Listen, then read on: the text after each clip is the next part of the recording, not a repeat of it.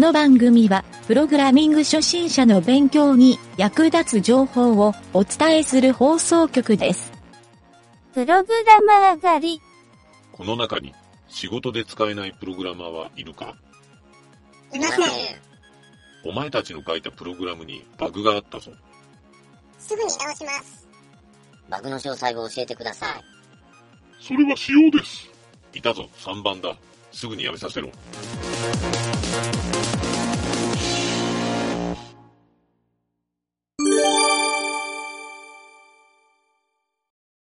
よし。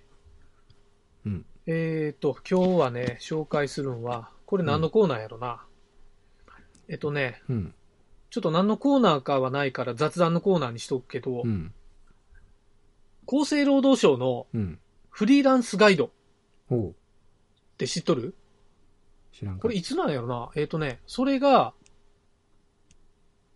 ちょっと発表されたいうか、ネットで、まあまフリーランス。あ、記事になっとってねう、ん。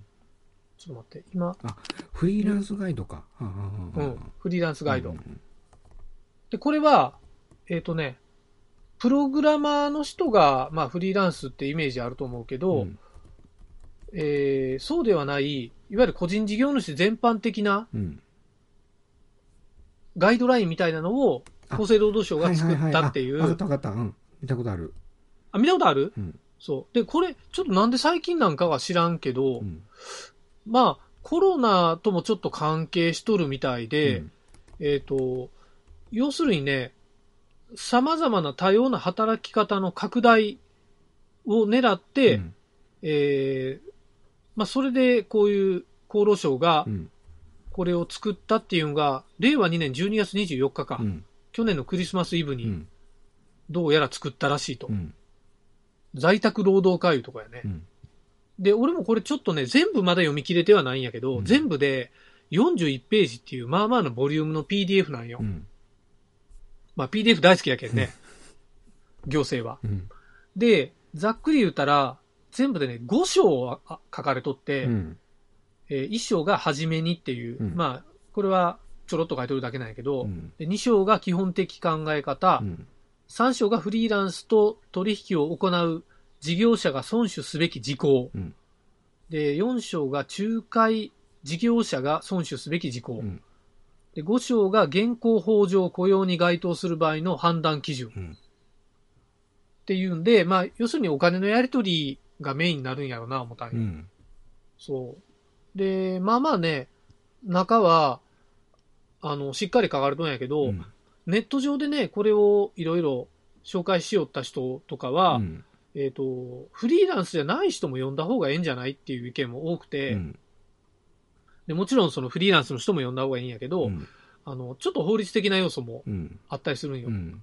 前にもラジオでちょっと言うたような、あの、クライアントとのうん。その契約の話とかね。そう。あとなんかね、うん。フリーランスで、えっ、と、陥りやすい独占禁止法の引っかかり方とあか、ーそんなんがちょろっと書いとんよ。う。ん。下請け法も絡むよな下請け法もそう、うん。下請け法と独禁法っていうのは、うん。あの、注意してくださいみたいなのがうん。書かれとったうり、ん。そう、いろんな他の、いわゆるその中小企企業庁とか、うん。公正取引委員会とか、その、そういうね、うん。他の省庁との、なんかいろんな関連性っていうか、まあこんなの気をつけてください、みたいなことも書いとったり、うんっていうんが、ちょっとね、確かに読んだら、あこれしっかり読んどいた方がええなっていううん内容やったよね。うんそう。まあもちろんね、気になるとこも何箇所かあったんやけど、そう。まあ逆に言うたら俺より南條の方がこの辺詳しいやろなとも思ってね。うんうんそうまず知っとるやろか思って、うんちょっと上げてみたんよ。そう。あの全部は見てないけどあのこういうあるんはあの見たことある。うん。なるほど。うん。やっぱり、あれやね。さすがやね。であの契約うん。なんていうかな民法が変わったんかな。現業務委託契約とかああいうのも変わったろ。そうそうそうそう。ん。それもあるけん。うん。うん。やっぱりあのフリーランスは言わずともそれ以外の会社の人も見とった方がいいよね、こういうのは。そうんこの多分ね、最初の初めにっていうところに書かれとる、うん。内容が比較的ね、うん。あのーなんていうの？まあ、フリーランスの定義というか、そういうのも書かれとんやけど、うん。そのギグエコノミーっていう書き方があって、インターネットを通じてうん。短期単発の仕事を請け負い、うん。個人で働く就業形態って書いてるんよ。そうなんか。あ、うん。あるな。これをフリーランス、まあ、これのことだけをフリーランスって言うわけはないけど、まあ、これが増えてきよるっていうのがまず、これの拡大によって、うん。えっとね、行政はどうやらここに書いとるんではう、ん。高齢者雇用の拡大、うん。まあ、健康寿命の、あの、の伸ばすっていうのはまた別なんやけど、うん。あと社会保障の支えて働き手の増う加ん。に貢献することが期待されるっていう、これが目的っぽいよね。なるほどな。そうそうそう。はいはい。まあそう考えたら、あの、定年退職して、あの、なんていうの？交通整理のアルバイトをするよりは、うん。まあ、まあ、交通整理のアルバイトしようもあれ、フリーランスで請け負いよんかもしれんけど、うん。なんかやっぱりこのインターネットを使った、なんか在宅でなんかできるみたいなのもうん。拡大したんやろなっていうのがちょっと思ったんよね。うん。フリーランスとして安心して働ける環境を整備するため、うん。政府として一体的に保護ルールの整備を行うことって書いてるうな。ん。うん。これらを踏まえてフリーランスの取引について、うん。私的独占禁止法及び公正取引の確保に関する法律、まあ、独禁法やね、うん。と下請け代金支払い、えー遅延等防止法、うん下請け法やね、これ言われるね。う。ん、の労働関係法法令のうん。適用関係を明らかにするとともに、うん ちょ、この辺、ちょ、なんでこんな分かりづらい書き方するんやろな。一覧性のあるガイドラインについて、内閣官房公正取引委員会中小機構うん。厚生労働省連名で策定する。ああ、なるほどね。っていう内容からスタートして、ど。うん。えーこれ全全部見ていったらあれやけど、あーフリーランス。まあ多分下請け法の注意点みたいなのが多いんかな。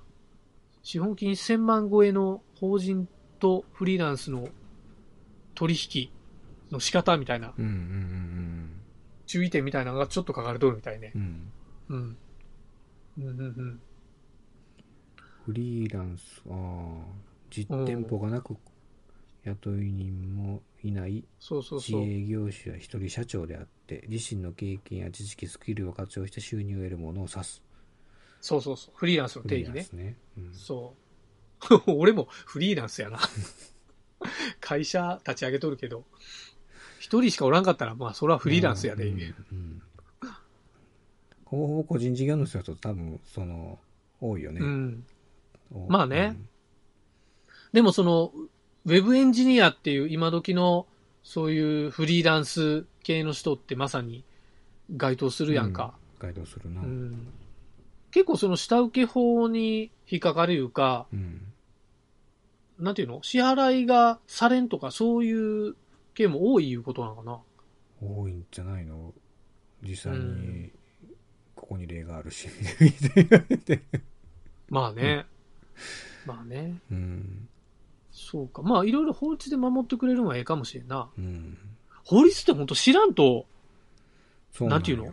知っとる人の勝ちっていうか、うん知らんと単純に損するだけやけんね。うん、あの知っとる人の価値もあるけど自分を守るっていうのも知っとかないかんよな、そうそうそうそうそう。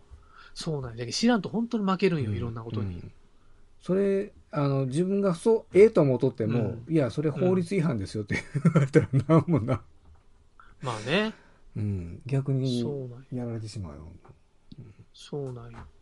まあちょっとね、この資料、これを読まんといかんなあいう話なんやけど、うん。うん。まあ、このラジオ聞いてる人で、やっぱり、興味ある人も多いと思うよ、これに。うん、ネットで検索したら出るやろ、すぐ。出る出る。出た、フリーランスガイド？う、ん、うん、で出ると思うから、ちょっとね、うん。これ、ぜひちょっと読み込んでもろて、うんはい、これからなんかプログラム覚えてフリーランスになりたいいう人に活用してもらいたいなと。法律はある程度は、うん。あの知っとった方がいいと思うそうやね、俺はなんか契約書見れるぐらいのうん法律は知っといた方がええと思うけどうんね。うん。はい。まあ、ちょっとそんな感じで、今回は。じゃあ、ここまででしょうか。はい。はい。